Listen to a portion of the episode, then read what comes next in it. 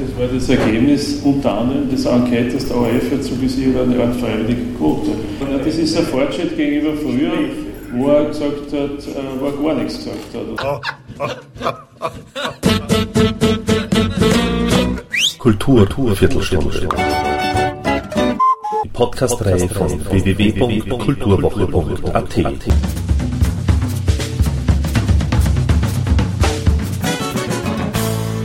Präsentiert von Manfred Horak. Wenn wir kein Einkommen haben, dann nützt uns auch die Pension nichts, weil wir sie nämlich nicht erleben werden in der Kunst. Und das ist tatsächlich so dramatisch, wie ich das jetzt sage, auch wenn sich das vielleicht am Podium der eine oder andere gar nicht vorstellen kann. Zum Thema Finanzminister Österreich, und das geht ja jetzt durch die Presse, wenn Sie lesen, werden Sie merken, dass das Finanzsystem jetzt wirklich vor dem Zusammenbruch steht. Österreich hat, äh, ist ein guter Kunde im weltweiten Finanzsystem. Wir haben 160 Milliarden Euro Schulden. Wir zahlen 6,6, fast 7 Milliarden Euro jedes Jahr an Zinsen an irgendjemanden. Und wir tilgen, glaube ich, im Jahr 25 Milliarden Euro dieser Schuld, indem wir uns woanders verschulden. Das ist so fast wie beim Schauspielergesetz. Ja? Es zahlt der, der am wenigsten davon hat. Wir haben erst vor kurzem eine Enquete, und das ist jetzt da sozusagen der Lackmustest, wir haben eine Enquete im Parlament durchgesetzt zum Thema Musikschaffen in Österreich. Die Musikschaffenden in Österreich könnten bei einer Verdoppelung, es gibt ja da gewisse Ansätze ihres Einsatzes im ORF und in den anderen Radiostationen, äh, laut der Studie von Scheich aus dem Jahr 1998 eine Milliarde zusätzlich erwirtschaften. Die Wertschöpfung wäre eine Milliarde höher. Die Pensionsreform wäre finanzierbar, das die Schulden Österreichs könnten leichter getilgt werden. Das heißt im Klartext, ließe man die Kunstschaffenden arbeiten, könnten sie enorm viel nicht nur zur geistigen Weiterentwicklung, sondern auch zur ökonomischen Weiterentwicklung Österreichs beitragen. Das geschieht aber nicht, meine Damen und Herren. Man lässt uns nicht arbeiten. Jetzt möchte ich gerne von der Runde wissen, was wird die Enquete Musik für Konsequenzen haben?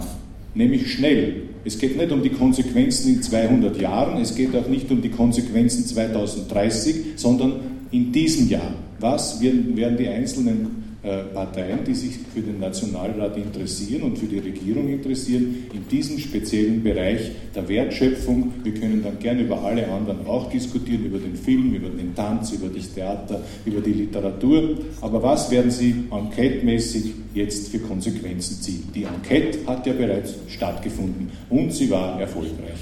Wer möchte als erster ein Zukunftsszenario für das nächste Jahr entwerfen? Also kann ich, kann ich, gerne, kann ich gerne anfangen. Äh, diese Enquete scheint der Beweis zu sein, dass Enqueten durchaus was bringen können, nämlich Feststellung eines, eines Zustandes, Bewusstsein schaffen, partizipativ, wie Josef Schaub sagt, mag alles sein. Zweiter Punkt, Umsetzung notwendig. Diskutieren muss man, ob man Zwangsquoten macht, indem man sagt, so und so viel muss gespielt werden oder versucht auf freiwilliger Basis. Ich neige eher der freiwilligen Basis zu. Ich glaube nicht, dass man äh, private Medien äh, verpflichten kann mit, mit gesetzlichem Auftrag, du musst 30 Prozent oder 15 oder 27 oder was immer Prozent äh, heimisches, äh, heimische Musikschaffende spielen. Aber ich glaube, dass man mit, mit äh, Maßnahmen äh, durchaus äh, da ein bisschen Druck machen soll, dass man sozusagen Auflagen gibt, die aber nicht gesetzlich sind, sondern äh, vielleicht äh, Medien, die Medienförderung davon abhängig macht, die ja auch zur Diskussion steht, dass man sagt, Medienförderung gibt es, wenn und so weiter. Also ich glaube, da ist sehr viel Fantasie drinnen. Und beim öffentlich-rechtlichen Rundfunk verstehe ich nicht, äh, dass sich äh, der so aus der Affäre zu ziehen versucht, indem er sagt, ja, wir reden eh drüber. Na, reden ist zu wenig. Da muss äh, sozusagen eine Vereinbarung sehr bald dort stehen, die das festschreibt, die sagt, wir spielen so und so viel in den Programmen an österreichischer Musik.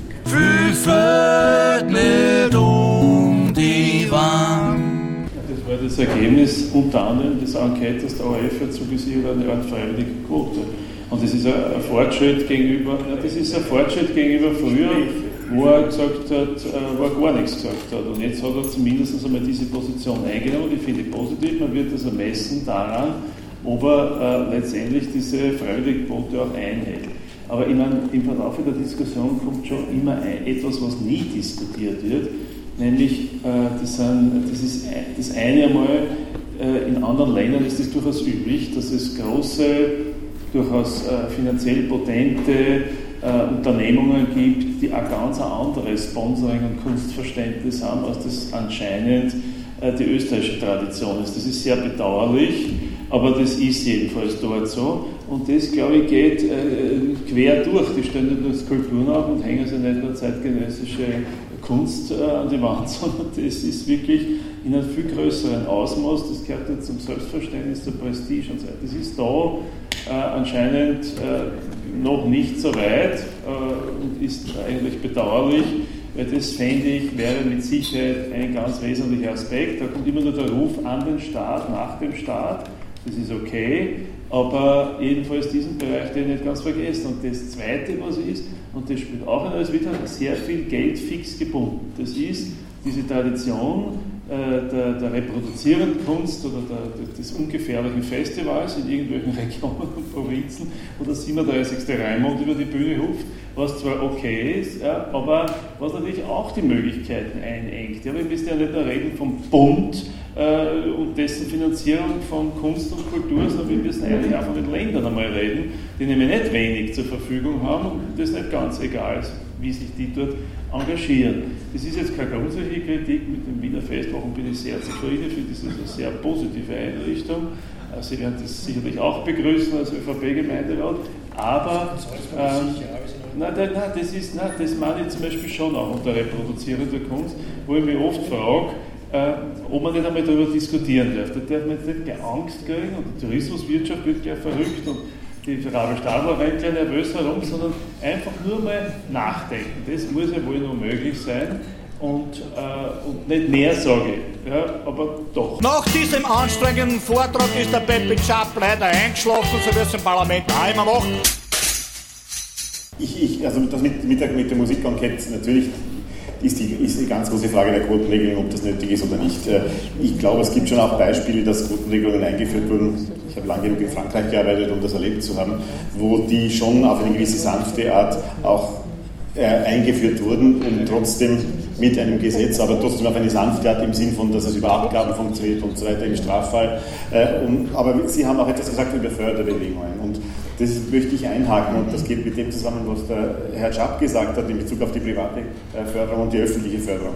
Äh, einerseits noch einmal, ohne Gesetze wird es in Österreich nie ein Kultursponsoring im richtigen Maße geben. Das, was heute passiert äh, in Österreich, ist nicht Kultursponsoring oder Mäzenatentum von, von privater Hand, das ist Marketingaktionen. Und deswegen ist es auch limitiert auf die großen Institutionen weil nur die großen Institutionen in der Lage sind, marketingmäßig das zurückzugeben, was eine, ein, ein größerer Geldgeber zumindest erwartet. Und wenn es eine Gesetzgebung endlich geben wird, die äh, privates Mäzenatentum auch steuerlich, äh, einen steuerlichen Anreiz bietet, die aber auch durchaus in gewissen Bereichen in gewissen Bereichen, ich rede vom Film zum Beispiel, der ja durchaus auch mal einen Gewinn abwerfen kann, das soll ja passieren, äh, auch Möglichkeiten gibt, Investitionen, die ein Privater äh, äh, gemacht hat, äh, zurückgeben zu können, ohne dass es zum steuerlichen Spießrutenlauf wird, dann glaube ich schon, dass das, dass das auch funktionieren kann. Auf der anderen Seite Förderbedingungen der öffentlichen Hand ähm, die können in alle möglichen Richtungen gehen, sei es der soziale Zugang zu, äh, oder der, die Schwellenangst abzubauen zu, zu, zu Kulturinstitutionen, sei es äh, gewisse Forderungen, die der Geldgeber öffentliche Hand zu haben hat, auch einzufordern. Und ich glaube, das funktioniert nur dann, wenn genaue Pflichtenhefte nicht nur erstellt werden, die gibt es zum Teil, aber viel zu wenig, sondern diese Pflichtenhefte dann auch eingefordert werden. Wenn eben das Geld beim nächsten Mal bei der Förderung nicht automatisch fließt, auch bei den großen Institutionen, auch bei den Einzelförderungen, wenn die äh, Förderbedingungen des vorangegangenen Projektes nicht eingehalten wurden. Und da kann man durchaus Ergebnisse von der Musikenquete oder Parallelergebnisse aus anderen Kunstrichtungen einbauen. Das ist der österreichische Staatswappler Gestaltungsblues. Eine Einwand ist des jährigen Finanzministers nach dem Volumina, die sagen, das kann, da muss man Begrenzungen haben, weil sonst geht das ja, sozusagen. Das und das Zweite ist, es gibt natürlich auch eine verteidigungspolitische Komponente. Ja.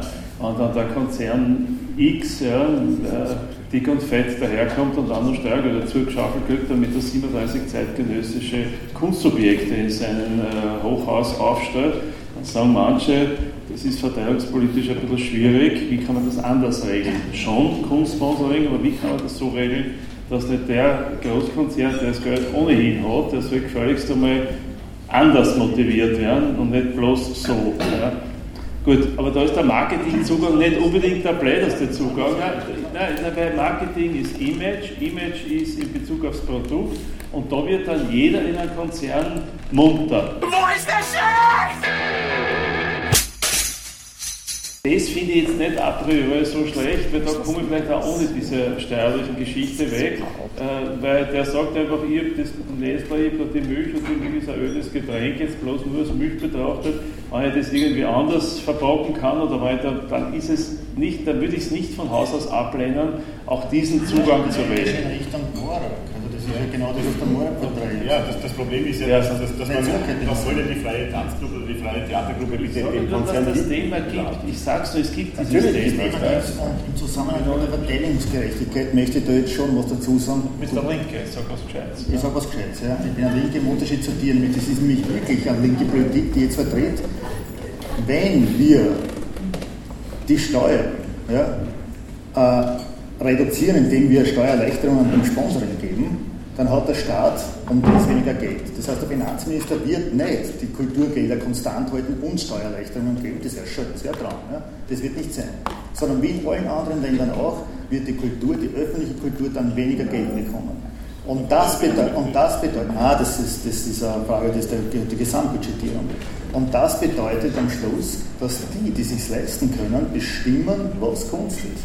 Und das bitte hat wirklich mit linker Politik zu tun, wenn ich das nicht vertrete.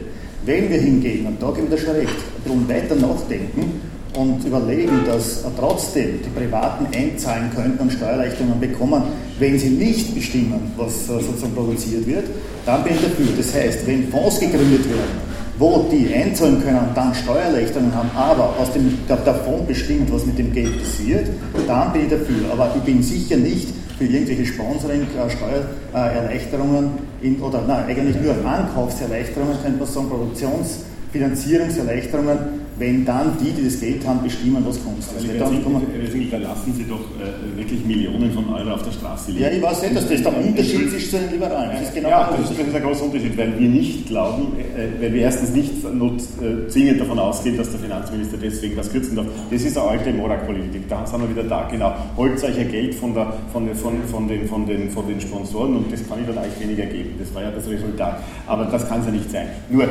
wenn man davon ausgeht, dass die privaten Gelder in einen Fonds hineingeben und also macht was wollt damit. Wir sind froh, dass wir das Geld da hineingeben gesagt haben. Das funktioniert nie, das ist naiv. Entschuldigung. Füße mit um die Wand. Naive Vorstellung der Kommandowirtschaft, wir schöpfen jetzt einmal ab, jeder zahlt 10% in einen Fonds und dann geschieht irgendwas damit. So funktioniert es nicht.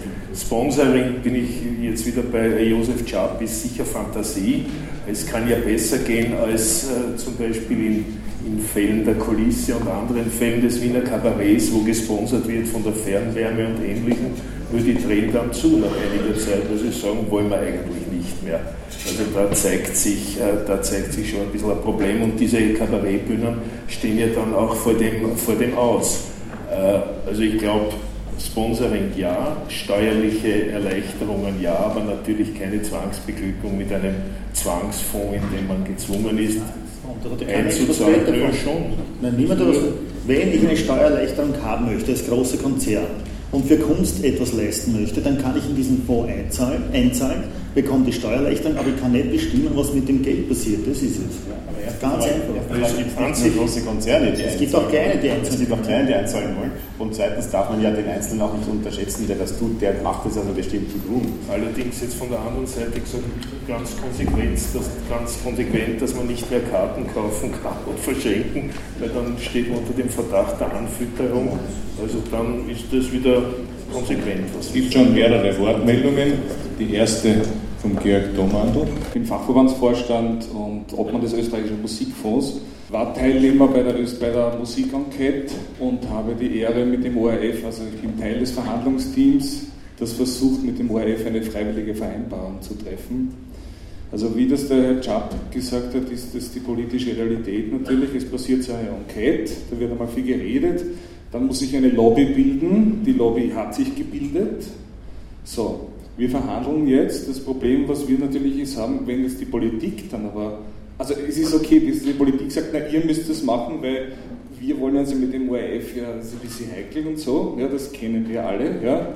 Äh, was aber notwendig ist, wenn man etwas freiwillig vereinbaren will, dann muss irgendwo ein Gesetz irgendwo herumschweben. Ja. Es gibt kein Beispiel in Europa, wo eine freiwillige Vereinbarung getroffen wurde, wo nicht der Gesetzgeber gedroht hat mit einem Gesetz. Ja, das ist Fakt meines Wissens nach. Und wenn, ich meine, ich verstehe, wenn die Politik sagt, okay, wir machen die Enquete und macht's was, interessant, die Frau Minister war auch eine Stunde lang da, bemerkenswert. Dann muss aber die Politik am Ende, wenn wir schon unsere Lobby gebildet haben, dann müssen sie dann schon sagen, okay, jetzt sind wir dann aber auch für so ein Gesetz. Oder wir sind nicht für ein Gesetz, weil der ORF schaut sich das sehr genau an. Ja. Ich meine, in dem Moment, wo der Druck nicht kommt, da machen die gar nichts. Sie berichten ja nicht mal über die Enquete. Also mir hat der ORF-Redakteur, der darüber berichten wollte, gesagt, naja, eigentlich konnte er ja dann doch nicht darüber berichten, obwohl es die Kulturredaktion ja wollte, äh, weil es ist ja doch ein bisschen ungut. Ja. Also wir kennen das und das ist die Realität. Das ist die Realität. Ja. mit um die Wand. Vielleicht einen Satz dazu. Äh, man braucht kein Gesetz dazu. Der Stiftungsrat kann jederzeit beschließen mit Mehrheit, dass die Geschäftsführung folgende Vereinbarung abzuschließen hat. Aus. Das wird dominiert von den Parteien, das wissen wir ja. Ja, aber nicht. Das ist ja das Gleiche. Das ist sozusagen in der Verantwortung des Josef Schaub. Der soll da seine Mehrheit einsetzen und, und schauen, dass diese Quote vereinbart wird. Wir sind in Minderheit. Mir kann man sich drehen, wenn Sie das so sagen. Dann aber, machen Sie es weinend. Aber.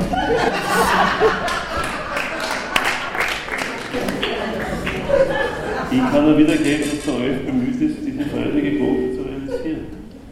Bemüht heißt aber nur, dass er lang dran sein wird, bis es uns nicht mehr gibt. Ja, Eine Frage. Ja, ich bin auch dabei und ich weiß, was Ehrlichkeit heißt. Ähm, Gut, mein Name ist Alexander Schöckli, ich bin Musik- und Filmproduzent und ich möchte zum, zur Wortmeldung von Georg Domandl anschließen. Äh, zunächst einmal möchte ich äh, konkretisieren, äh, die Aussage, äh, Quote Privatfunk äh, kann man nicht gesetzlich regeln. Äh, das stimmt nicht. das könnte man durchaus gesetzlich regeln. Natürlich widerspricht es dem Bild des Wirtschaftsliberalismus, ist ganz klar. Äh, eines aber, es würde schon genügen, wenn der ORF eine Mindestquote an österreichischen Produ Produktionen senden würde.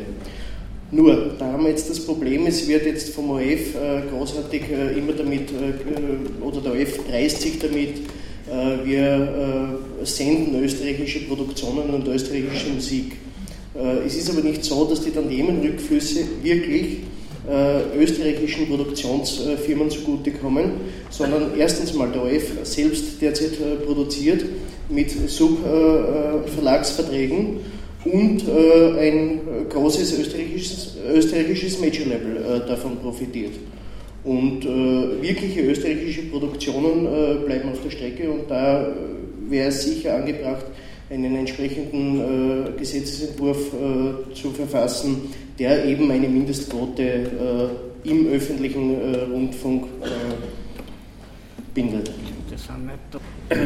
Ganz kurze Anmerkung, ich möchte auf eine Illusion hinweisen, die offensichtlich im Podium zum Teil vertreten ist die Menschen oder die Konzerne, die Unternehmer, die hier zitiert werden als potenzielle Quellen von Kultursponsoring, ich glaube, dass es eine Illusion ist, zu glauben, dass diese Leute ihr Geld oder ihre Entscheidungen in einen Fonds einzahlen. Meine, das war in der gesamten Geschichte, wenn man sich die Musik und die Literatur anschaut, waren es immer die Potentaten, die Kirchen, die Reichen, die Fürsten, die Kaufleute, die zum Großteil für die Werke, die wir heute hören und die bekannt sind, das Geld zur Verfügung gestellt haben. Also zu erwarten, dass ein großer Konzern oder ein Unternehmer das Geld im Fonds gibt, ist wirklich eine Illusion.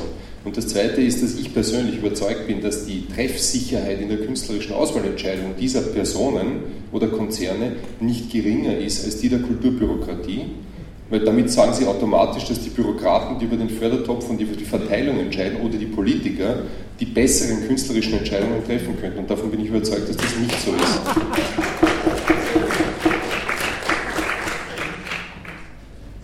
Also zu dem Punkt denke ich auch, ähm, man soll sich nicht darüber hinwegtäuschen, dass der Kunst sehr viele repräsentative Funktionen zugetraut oder zugemutet werden. Und ob das jetzt von Staatswegen der Fall ist oder von Wirtschaftstreibenden her so äh, in Anspruch genommen wird, da sehe ich nicht viel Unterschied, außer dass sie sozusagen alle in ihrer Weise dargestellt werden sollen. Aber ich wollte auf einen anderen Punkt zu sprechen kommen. Ich halte es für absolut illusionistisch, äh, gegenüber äh, einem gesetzlichen Auftrag des ORF äh, appellativ äh, zu werden. Ich glaube, da geht es nicht ohne die Festlegung durch den Gesetzgeber von Mindeststandards was will ich im Kultur- und Bildungsauftrag erfüllt sehen. Und wenn ich das nicht formulieren kann, also ich kann es ja inhaltlich formulieren, das ist bis jetzt nicht gelungen, dann wird es auch nicht eingelöst werden. Ich kann mich an unsere Versuche erinnern, äh, über den Rechtsweg den ORF dazu zu zwingen, dass er sagt, wie er seinen Kulturauftrag erfüllt. Er hat sich herausschwindeln können, sogar bis hin zum obersten Gericht. Äh, nur aufgrund von postulierten Formulierungen, die nicht einzuhalten gezwungen waren. Das ist das eine. Das heißt, dass ich glaube, dass Mindeststandards formuliert werden müssen, genauso in Medienförderungen, die Mindestansprüche enthalten, damit überhaupt hier etwas in Gang kommen kann, dass sich hier etwas bewegen kann. Ich sehe aber andererseits auch die Scheu der politischen Parteien oder der Gesetzgeber, so etwas in Angriff zu nehmen. Da höre ich seit zehn Jahren immer, das wäre zu dirigistisch etc. etc. Ich glaube, das ist zumutbar. Es wird ja auch äh, anderen Menschen im Staate vieles zugemutet, woran sie sich zu halten haben. Äh, etwas anderes ist, dass es mir zu kurz greift, dann nur über die Quote zu debattieren. Das heißt, dass ich merke, ich weiß nicht, ob es den Musikschaffenden damit gut geht, dass dann nur die Frage der Rundfunkquote auftaucht, aber sonst keine Frage mehr auftaucht, als würden alle Musikschaffenden nur ein Interesse haben, wie oft kann ich im ORF gespielt werden. Ich glaube, es geht ein bisschen um mehr, in der Literatur geht es um mehr. Äh, mir geht es vor allem zum Beispiel um Rechte, die ich haben kann im Urheberrecht oder nicht. Ich sage Ihnen ein Beispiel. Äh, der ORF hat einseitig vor fünf Jahren die Hörspielhonorare halbiert. Wir haben kein Rechtsmittel gehabt, um dagegen etwas zu tun. Äh, ich fordere seit damals und wir fordern seit damals, dass wir im Urheberrecht die Gesamtvertragsfähigkeit kriegen, dass der ORF uns zwingend als vertragliches Gegenüber hat. Dass er nicht einseitig verfügen kann, wenn er will, dann halbiert er uns die Honorare und wir sollen schauen, wo wir bleiben. Das ist nur ein so ein Punkt. Es gibt mehrere Punkte, die rein gesetzlich zu regeln wären und schlagartig würden sich die Arbeits- und Lebensverhältnisse von Künstlerinnen und Künstlern im Land verbessern. Ich sage nur noch ein Beispiel, dann lasse ich es gut sein. Orientieren Sie sich daran, dass es in Irland zum Beispiel Steuerfreiheit für Künstler gibt? Orientieren Sie sich zum Beispiel daran, dass Erfinder in Österreich den halben Steuersatz zahlen für äh, Erträge aus den Erfindungen? Und orientieren Sie sich bitte daran, dass in Österreich Sportler nur den Drittelsteuersatz zahlen. Das ist alles für die Kunst ebenfalls denkbar.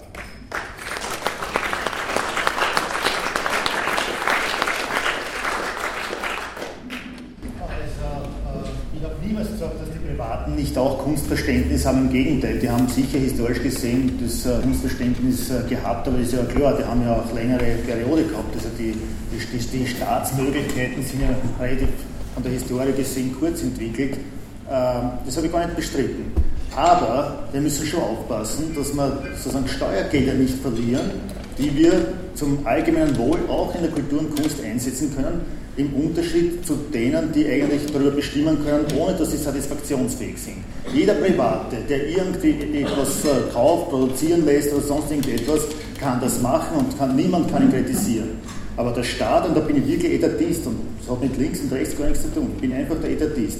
Der Staat ist eine Zusammenfügung der, der, der, der Menschen, einer, einer, Gruppe, einer Gesellschaft, und äh, das gemeinsame Wohl ist ein Anliegen dieses Staates und auch das künstlerische und das kulturelle Wohl gehört dazu. Und ich glaube, dass Österreich, wenn Österreich, die österreichische Kulturpolitik sich nur auf die Privaten verlassen hätte, dann hätte man es in letzter Zeit, zumindest in den letzten 10, 20, 30, 40 Jahren sehr schwer gehabt. Ja. Und das, daher glaube ich, dass diese Verschiebung nicht notwendig ist. Es ist einfach falsch zu sagen, wir nehmen das Geld vom Staat weg, geben es den Privaten, die können das besser machen. Da bin ich wirklich Etatist, das glaube ich nicht. Und vor allen Dingen, jederzeit können die Parteien, können die Regierenden abgewählt werden, können über die öffentliche Kritik in einen Diskussionsprozess eintreten, der uns oft mehr interessiert als die tatsächliche Leistung der Kunst. Das muss man auch mal sagen. Und das würde dann verloren gehen, siehe Vereinigte Staaten, England und so weiter. Und das, und das Gleiche gilt zum Beispiel zum irischen Modell. Ja? Natürlich, dort müssen die Künstler und Künstlerinnen weniger stolz sein, fast gar keins. Aber die haben auch kein Kulturgeld, kein öffentliches. Das muss man auch mal dazu sagen. Ja? Das heißt, der Staat gibt da nichts für Kultur aus und die Künstler und Künstlerinnen brauchen keine Steuer zahlen. Jetzt müssen wir uns überlegen, ob wir das wirklich wollen. Ich will es nicht. Dann reden wir über die Drittelbesteuerung der Sportler in Österreich. Ja, das ist was anderes. Ich bin, ich bin viel mehr Etatist, als Sie glauben, und ich möchte das einfach klarstellen, was ich meine. Ich sage nicht, ich sage nicht, doppelt unterstrichen, dass da Geld vom Staat weggeht, von der öffentlichen Kulturförderung, und stattdessen macht man öffentliche Förderung. Ich bin auch nicht ein Vertreter des amerikanischen Modells, weil das über 250 Jahre gewachsen ist, ursprünglich sogar religiöse Hintergründe hatte, das kann man nicht von heute auf morgen aus dem Boden stampfen, ist auch nicht der Sinn der Sache. Ich bin vielleicht auf einer anderen, man hat Ihnen vorher Naivität vorgeworfen, vielleicht bin ich auf einer anderen Ebene naiv, äh, Ebene naiv, wenn ich glaube, dass das Geld vom Finanzministerium eben nicht weniger werden darf, weil äh, die, öffentliche, äh, die private Förderung ermöglicht wird. Äh, aber zum Herrn, zum Herrn Ruiz noch etwas. Äh, wegen, der, wegen der Forderungskataloge an den ORF. Leider für den ORF gibt es wirklich tatsächlich keinen. Äh, aber es reicht nicht, den, den, Förderungs, den, den, den Forderungskatalog äh, äh, aufzustellen. Es gibt in, in, diversen Bereichen, ich spreche davon etwas, was ich sehr gut kenne, Bundestheater. Es gibt ein Bundestheaterorganisationsgesetz, wo viel drinsteht, was die Bundestheater zu tun haben. Nur, wenn man dann als Direktor, und ich spreche jetzt aus Erfahrung, äh, etwas, was da drin steht, realisiert und von einem Staatssekretär ständig dafür kritisiert wird, weil das bringt ja kein Geld rein und ihr schaut es besser, dass ihr mehr Auslastung habt und spielt Zauberflöte, das geht halt auch nicht.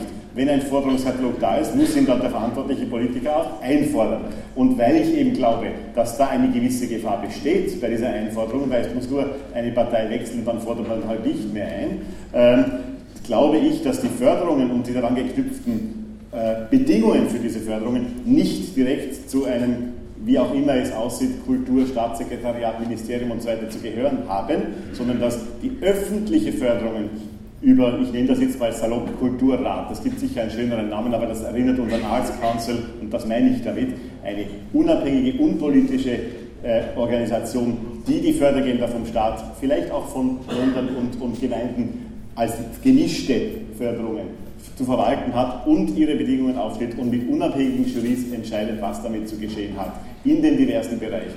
Und das ist, glaube ich, ein, ein Zugang, der dann wirklich es auch möglich macht, diese Forderungskataloge vom ORF abwärts durchzusetzen und einzufordern und nicht automatisch einfach jedes Jahr das Geld wieder hinzuschieben. Also da kommen wir schon in eine, in eine Richtung, die, die auch unserer Meinung nach ganz, ganz interessant ist. Äh, prinzipiell hat die Politik Kunst und Kunstinhalte nicht zu bewerten und, und zu subventionieren oder nicht zu subventionieren. Äh, weder die Kunstbürokratie noch die Politik soll das tun, sondern je unabhängiger das ist, desto besser. Klare Regeln, klare äh, Finanzierung und dann möglichst wenig Einfluss der Politik und, und auch der Bürokratie. Nein, das glaube ich nicht. Da sind Sie sozusagen drei, drei Meilen daneben, aber es macht nichts. Äh, weil das ist unsere Linie seit jeher, dass wir sagen, es kann nicht gehen, es kann nicht darum gehen, dass der Herr Kulturstadtrat, der Herr Kultursprecher eine Premiere und ein Theater gut findet und das wird subventioniert und das andere findet er schlecht und das wird nicht subventioniert. Äh, das äh, sehr, sehr einfach gesagt geht nicht. Zweiter, also insoweit ist, ist der Vorschlag, es möglichst zu objektivieren, natürlich notwendig und richtig und, und findet Unterstützung. Das Zweite, ich verstehe nicht, warum sie sich so gegen Sponsoring äh, wehren und Steuererleichterung dafür unter der Prämisse, die sozusagen jetzt einmal gesagt wird von Ihnen, aber die durch nichts bewiesen ist, dann gibt es weniger Geld für die Kultur. Muss nicht sein, kann nicht sein, äh, Im Gegenteil, das Bündel von öffentlicher Hand, die zu fördern hat, nach klaren Kriterien und privater äh, sozusagen äh, Sponsoring und, und ohne Steuererleichterung. Also was, was, was, glauben Sie, was dann wird mit Steuererleichterung? Das halte ich für ein richtiges System. Dritter Punkt beim ORF. Äh, da zeigt sich genau das Problem, in dem der ORF steht. Er ist öffentlich-rechtlich und handelt privatwirtschaftlich.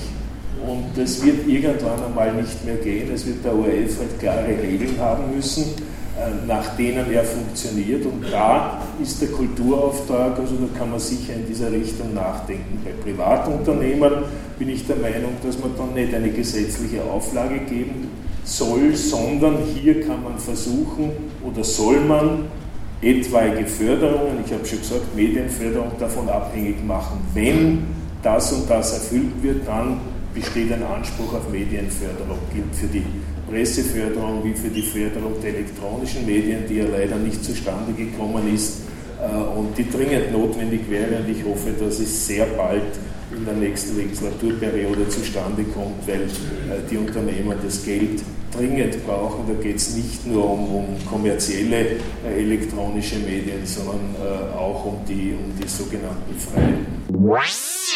Thank you and good night.